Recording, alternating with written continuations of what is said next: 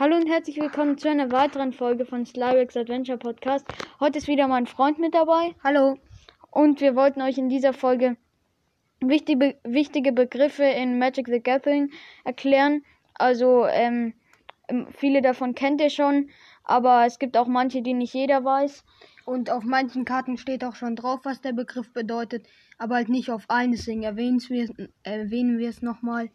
Übrigens vorab nochmal, also Part, äh, das Ganze wird in vier Parts unterteilt. Part 1 kommt bei meinem Podcast raus, Part 2 bei, äh, bei Pretendos Gaming und Talk Podcast, das, den macht auch mein Freund, äh, Part 3 dann wieder bei mir und Part 4 bei ihm. Und wir sind bei jeder, also bei jedem Part, ma, ma, jeden Part machen wir zusammen, also bei jedem Part sind wir beide dabei und wechseln halt, wechseln uns halt ab mit den Begriffen ich fange jetzt mal mit dem ersten Begriff an, nämlich dem Tappen.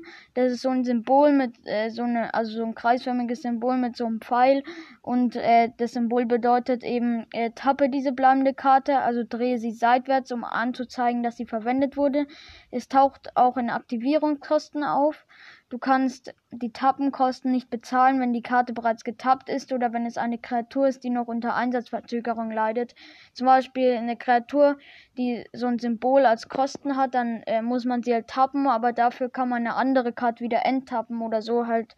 Die, äh, das Symbol ist halt auch in Kosten mit, manchmal mit dabei. Und dann zu abwerfen, das macht mein Freund. Also, ähm, eine Karte aus deiner Hand nehmen und ähm, sie auf deinem Friedhof legen. Falls ähm, dich ein Zauberspruch oder eine Fähigkeit zum Abwerfen zwingt, bestimmst du, welche Karte oder Karten du abwerfen möchtest. Es sei denn halt der Zauberspruch bzw. die Fähigkeit sagt, dass ein anderer Spieler die Karte oder Karten bestimmt. Oder ähm, dass du sie per Zufall bestimmen, also dass die halt per Zufall bestimmt wird. Ähm, falls du mehr als sieben Karten auf der Hand hast, sowie dein Zug endet, musst du Karten abwerfen, bis es nur noch sieben sind. Also du kannst auf deiner Hand nicht mehr als sieben Karten haben. Ja. Und ja, jetzt macht wieder mein Freund. Dann ähm, aktivierte Fähigkeiten. Eine aktivierte Fähigkeit ist eine Fähigkeit, die du aktivieren kannst, wann immer du willst, also wie ein Spontanzauber, solange du ihre äh, Kosten bezahlst. Jede aktivierte Fähigkeit ist auf dieselbe Weise formuliert Kosteneffekt, äh, Kosten-Doppelpunkt-Effekt. Ähm, das verwüstende Brontodon ist, glaube ich, eine Kreatur, ist beispielsweise eine Kreatur mit der aktivierten Fähigkeit, ein belieb wenn du ein beliebiges Zahl, ein beliebiges Mana zahlst, opfere das verwüstende Brontodon, zerstöre ein Artefakt oder eine Verzauberung deiner Wahl. Ähm, einige aktivierte Fähigkeiten enthalten das Tappensymbol, also Symbol, ja, äh, in ihren Kosten. Das bedeutet, dass du die Karte tappen musst, um die Fähigkeit zu aktivieren. Du kannst eine solche Fähigkeit nicht aktivieren, falls die bleibende Karte bereits getappt ist oder falls es sich um eine Kreatur mit Einsatzverzögerung handelt. Also vieles, was da jetzt stand, ist, hat auch, ähm, habe ich ja schon gesagt, in dem, mit dem Tappensymbol. Ähm, ja, dann zum Anlegen. Mach mal Freund.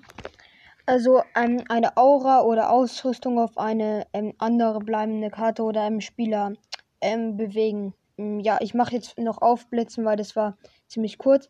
Also ein Zauberspruch mit Aufblitzen kann zu jedem Zeitpunkt gewirkt werden. Also so wie ein ähm, Spontanzauber. Also ein Spontanzauber kann man ja auch im gegnerischen Zug wirken. Genauso ist es mit Kreaturen, die Aufblitzen haben. Ja. Ähm, äh, dann noch eine Erklärung zu dem Wort Aura. Eine Aura ist eine Verzauberung, die an eine bleibende Karte angelegt werden kann. Jede Aura enthält das Schlüsselwort verzaubert. Danach steht, was verzaubert werden kann, beispielsweise verzaubert eine Kreatur, verzaubert ein Land und so weiter. Wenn du ein Aura-Zauberspruch wirkst, bestimmst, bestimmst du sein Ziel. Wenn die Aura verrechnet wird, kommt sie an die bleibende äh, kommt sie an die bleibende Karte angelegt ins Spiel. Die Aura bleibt dort, bis sie zerstört wird oder bis die bleibende Karte, an die sie angelegt ist, das Spiel verlässt.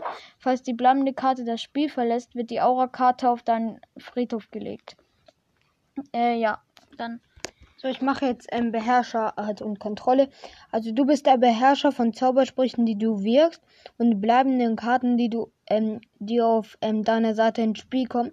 Du kontrollierst diese Zaubersprüche bzw. bleibende Karten. Ähm, einige Zaubersprüche lassen dich die Kontrolle über eine bleibende Karte übernehmen. Normalerweise bedeutet ähm, dies, dass die Karte von der gegnerischen Seite zu dir herüberwechselt. Ich kann jetzt ein Bla Beispiel machen. Ich hatte zum Beispiel die Karte Gedankenschinder. Mit der kann ich ähm, eine Karte vom Gegner ähm, auf meine Seite ziehen. Und ja. Ich habe übrigens auch eine das ist jetzt keine Kreatur, sondern ein Zauberspruch, Anspruch erheben. Da kann man auch zum Beispiel ein Land übernehmen, also eine bleibende Karte, halt irgendeine. Ähm, und aber die hatte auch einen guten Effekt, nämlich ähm, ähm, umwandeln oder nein, wo man halt die Karte abwerfen kann und dann halt eine neue zieht, wenn man sie halt nie braucht in der Runde. Also ähm, ja, dazu. Ähm, jetzt kommen wir zu ausgelöste Fähigkeiten. Eine ausgelöste Fähigkeit ist eine Fähigkeit, die, da, die dadurch ausgelöst wird, dass in der Partie ein bestimmtes Ereignis eintritt. Der, Skelettier, der skelettierte Bogenschütze ist beispielsweise eine Kreatur mit der ausgelösten Fähigkeit. Wenn der skelettierte Bogenschütze ins Spiel kommt, fügt er am Ziel deiner Wahl einen Schadenspunkt zu. Ausgelöste Fähigkeiten beginnen mit den Worten wenn oder immer wenn oder enthalten die Worte zu Beginn oder am Ende. Du aktivierst deine ausgelöste Fähigkeit nicht, denn sie wird automatisch ausgelöst, immer wenn die im ersten Teil der Fähigkeit definierten Bedingungen erfüllt sind.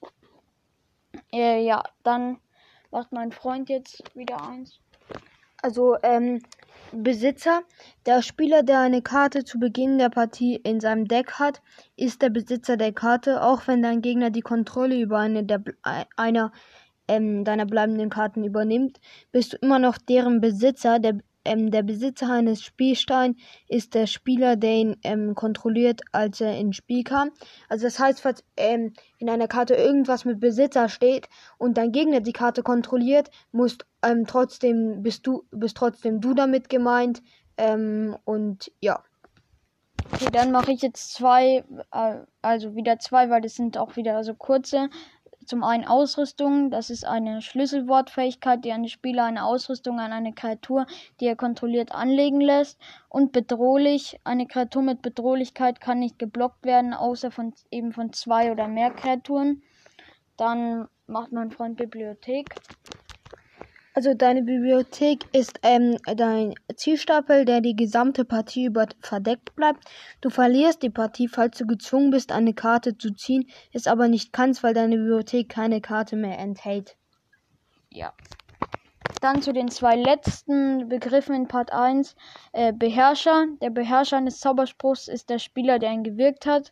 Bei einer bleibenden Karte ist der Beherrscher der Spieler, der sie gewirkt hat. Es sei denn, ein anderer Zauberspruch oder eine andere Fähigkeit hat bewirkt, dass ein anderer Spieler die Kontrolle darüber erhält.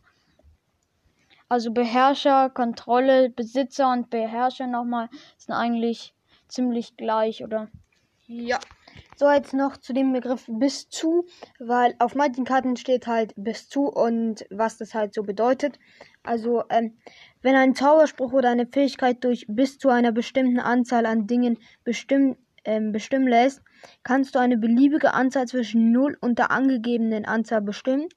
Der ähm, Frosthauch sagt beispielsweise, tappe bis zu ähm, zwei, zwei Kreaturen deiner Wahl. Sie enttappen nicht während des nächsten Enttapp-Segments ihrer Beherrscher. Das bedeutet, du kannst eine beliebige Anzahl an Kreaturen zwischen 0 und 2 bestimmen und die Kreatur ähm, deiner Wahl werden getappt.